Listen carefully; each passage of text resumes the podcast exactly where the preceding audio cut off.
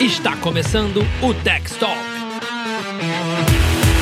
As soluções que, você, que vocês propuseram lá, é, elas são centradas no cliente. Todas. Então, se você pensasse que, não, mas eu vou criar um. Olha, olha a diferença. Antes o corretor, o segurado precisava pegar a carta e levar no correio. Ah, então o que eu vou fazer? O chato aí no correio? Então eu vou colocar um terminal. Claro que tem tecnologias diferentes, né? Sim, Tempos, mas eu vou fazer um terminal. Não, não, não, peraí. O problema do, do, do cliente é ter que te mandar um negócio físico para provar o que ele está falando. Isso aí. Então, é, é- é- é- é voltar algumas etapas. Ah, mas gente vai perder emprego. Não, mas espera aí, o, o teu foco é pegar essas pessoas e fazer coisas melhores com ela ou é garantir que o cliente vai ter a melhor experiência de vistoria dele? Então, às vezes, quando aqui no, no- na Tex, o pessoal fala, não, mas olha, o tempo desse atendimento foi muito curto. Eu falo, mas ele precisou pedir essa ajuda. Sim. Então, é, é, no momento que você tem que fazer a interação, provavelmente você já não está mais tão contente. Sim. Então, é ir um pouquinho antes, né? E a gente está lançando nos próximos dias um. um- um- assim, o, o- a- o desafio que, né, a- a- o problema que a gente se colocou foi como que eu resolvo as dúvidas do cliente antes do cliente ter as dúvidas. Então, como que eu posso. Ah, vou criar uma base de conhecimento? Puta, mas aí ele vai ter que ir lá e pesquisar. Ah, vou criar um vídeo. Tá bom, mas ele vai ter que arrumar tempo para ir lá e assistir. É, então a gente criou, muito baseado no movimento que tem acontecido de live commerce, não sei se Uhum. você já viu, Uhum. faz- fazem muito na China, é, e agora tem até na Nespresso, tem um monte de lugar. A gente tá, tá lançando em breve o live atendimento, ou, ou a gente provavelmente vai ter um nome melhor quando ele for lançado. Mas o objetivo é esse, é que dentro dessa comunidade que a gente está criando dentro do Teleporte, Uhum. a gente fique ao vivo, nessa sala ou em algum lugar, trabalhando com as dúvidas que as pessoas estão tendo naquele momento. Então, o que eu vou fazer é, com a sua dúvida, eu não preciso que você. Você nem sabe que você tem a mesma dúvida do Gustavo. Mas com a dúvida do Gustavo, eu vou estar ao vivo o tempo inteiro, em qualquer lugar dentro do teleporte, contando sobre aquilo, ou trazendo novidades da ferramenta. Ou, cara, eu preciso transmitir esse, esse, essa policy da, essa proposta da Bradesco. Hoje, sexta-feira, tal horário. Eu tô lá ao vivo para poder te ajudar a fazer isso. Então, tem formas, você fala, pô, mas qual a grande revolução disso? Eu não preciso. A, a parte da tecnologia nisso, para todos os clientes, vai ser absolutamente invisível. Tem uma boa tecnologia embarcada Uhum. para isso acontecer, mas é irrelevante. Sim. O ponto é você poder ter o conforto de estar com um fone de ouvido ou o que for e ter ali a facilidade de estar sabendo cada vez mais sobre possibilidades, produtos e funcionalidades que você tem, sem que aquilo inunde sua caixa de e-mail, sem que aquilo te faça ter que parar e mandar um e-mail, entrar no chat ou fazer qualquer uma dessas coisas. Então, nosso objetivo é, nesse momento, testar essa tese. Vamos ver o que, que a partir disso, a gente pode criar mais para frente.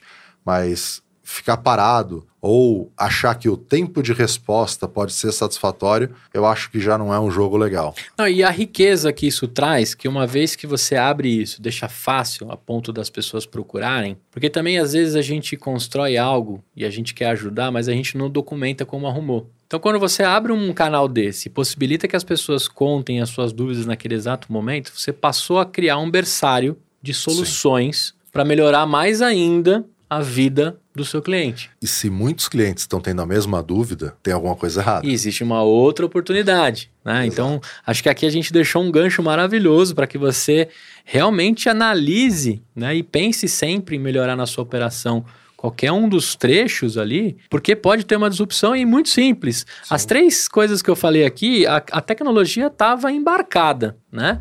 Mas a, a do reembolso que eu comentei era puramente digitalizar, tirar uma foto. Sim. Assim como você pode fazer tantas outras coisas. Agora, Emir, a gente avançando aqui no papo, né? A gente falou de tudo. Né? Então você que caiu nessa aula aqui, é, nesse, nesse papo, acho que a aula, a aula vai ter os módulos e outras coisas que tá chegando muita coisa legal aqui da, da Tex. É, a gente avançando nesse papo, eu queria que você contasse para mim, assim, todas as mudanças que aconteceram na Tex. Porque o mesmo corretor e corretora que tá do outro lado ali vendo a gente, tem dificuldade para mudar as coisas na sua, na sua corretora. Você tem dificuldade. Se você usa a Tex, que bom. Mas eu, lembra lá a resistência que foi para você adquirir Tex, o teleporte, né? Lembra a sua resistência em sair do caderno e ir pro Excel, né? Ou para uma planilha qualquer. Eu queria que vocês contasse que como você lida com a mudança na Tex, que isso é, um, é uma mentalidade também de empresa do, do, do século atual que a gente vive. É, cara, nessa você falou bem, né? Não é uma aula, um bate-papo. Uhum. Nesse aqui na Tex, eu, eu, eu costumo dizer que assim, eu gosto muito das histórias dos erros. Então a gente vai para evento, dos eventos do mercado de seguros ou de empreendedorismo, de inovação e você sai de lá se sentindo um imbecil. Porque você fala, só tem gênio, tá tudo certo, tudo foi fácil. Eureka! Né? uma aula, uma. Não, pega aqui, começa aqui, termina ali, e é isso que você tem que fazer e vai mudar a sua vida. E não é assim. Né? Na, na vida real, as coisas não são assim. Claro, né? Eu não vou contar a história permeando ela com todos os problemas. Eu vou contar qual a conclusão que eu tive dela. Óbvio, entendo. Mas eu gosto muito da história da jornada, né? De como isso foi construído. Então, na Tex, as coisas foram, foram acontecendo e foram se refinando de acordo com as nossas necessidades, de acordo com as necessidades dos clientes, de acordo com os clientes que passavam a entrar no, no na nossa base, né? Passavam a ser nossos clientes. É, e a partir daí a gente foi aprendendo e refinando. Então, o que a gente aprendeu nesse período é nada, nada dos que, do que nos trouxe até aqui vai nos levar para o próximo passo. Importante. Então, todas as coisas que a gente fez e que a gente foi refinando, elas são muito importantes para nós como track record, como informação para a gente guardar. Mas elas não são as mesmas decisões que vão fazer, ah, aprendi o modelo, agora é só replicar. Quando a gente tinha 30 pessoas, a gente imaginou que quando tivesse 60 ia ser o dobro do trabalho. Uhum. Mas é umas 10 vezes mais. Aí tem crise de ansiedade, tem burnout, porque você estava acostumado com 20 pessoas, junta todo mundo nessa sala aqui, a gente consegue se entender. Com 60 fica difícil. Com 160 não cabe nem numa sala do Zoom, você tem que contratar o outro plano. Então, assim, tem várias coisas no dia a dia que, que são diferentes do, do, do, da sua imaginação. Então, o que a gente aprendeu na Tex muito cedo, e até pelo, nosso, pelo crescimento que a gente teve, foi aprender a mudar. E a gente tinha resistência dentro da Tex quando a gente começou a implantar sistemas na ah, Tex. Mesmo com toda. Eu sou empresa de tecnologia, qual a dificuldade de instalar o Slack? Uhum. Ah, não, mas eu estou acostumado a mandar e-mail. É natural, as pessoas têm resistência a fazer as coisas. O time hoje que a gente tem, que de verdade eu acredito que seja a todos nós a melhor versão que a gente já teve, eu não estou falando de. A gente tem pessoas que estão na Tex há 12 anos, 11 anos, 10 anos, uma série delas. E então eu estou falando que essas pessoas, e eu me incluo muito nisso, a, o momento que a gente está hoje é, é olhar para trás é perceber o quanto a gente evoluiu, o quanto a gente mudou. Então, o Emir centralizador que existia sete anos atrás, e ele sim existiu e, e fazia muito isso, é, é, absolutamente outra pessoa. O nível de relacionamento que eu tenho com as pessoas hoje em dia, o nível de informação que eu divido com o time hoje em dia, ele era absolutamente impensável para o Emir de alguns anos atrás. Então, a inovação, ela de verdade só existe quando as pessoas estão dispostas a isso. Um exemplo muito simples. É, as pessoas devem me ver falando, escrevendo, é, cada vez mais isso vai acontecer. E eu não me sinto confortável, eu nunca me senti. Eu sempre fui o cara, eu, eu, era diretor de operações. Então eu sempre me imaginei como o cara do da, da coxia, o cara que estava atrás da cortina, o cara que fazia aquela mágica acontecer, que mexia tudo, mas que ninguém via. Você está ouvindo a música, o maestro está de costas para você. Não é, não é ele que você está olhando. Mas se fosse para as coisas acontecerem do jeito que eu gostaria, eu precisaria mudar. Eu precisaria fazer as coisas de outro jeito. Mas eu só fui capaz de fazer isso porque junto comigo tem um time que eu confio muito e que me transmite muita confiança ao ponto de eu poder errar o tempo inteiro. Eles podem errar. E tá tudo bem. Tá tudo bem. E a gente senta, eu não, eu não me importo com. Eu me importo em saber quem errou para que a gente possa refinar. Mas não existe o sentido de culpa dentro da Tex. Quem é o culpado por isso? Aonde a gente errou? Como que a gente vai melhorar? Como que a gente pode criar um processo a partir daqui que não ingesse a Tex? A gente precisa ser flexível, a gente precisa ser rápido, mas que permita que a gente tenha um checklist e não passe mais por esse erro. Então, quando a gente fala de inovação, quando a gente fala de atendimento ao cliente, é impossível você se relacionar mal com o seu time, você ser durão, você ser bravo, você ser grosseiro ou qualquer coisa disso e querer que o seu time seja uma experiência maravilhosa para o seu cliente.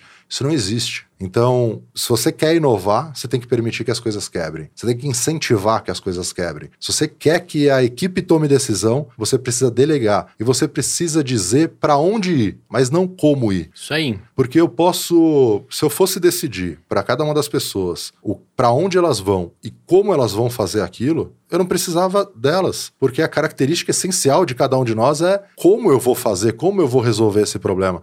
Então tem uma frase, eu, a gente gosta muito do, de, de inovadores, de pessoas uhum. que fizeram é, grandes inovações, grandes coisas no mundo, como Steve Jobs, e uma das frases dele é: Eu não contrato pessoas inteligentes para dizer para elas o que fazer. É isso aí. Normalmente elas me dizem o que fazer. E, e a gente precisa romper essa barreira e permitir que as pessoas façam isso. E a experiência que tem a Tex que existe hoje, ela permite que a gente possa sonhar sonhos inimagináveis há um, dois anos atrás. Porque a gente, nós somos outras pessoas, mas principalmente porque o senso que a gente tem do nosso time, ele é absolutamente diferente.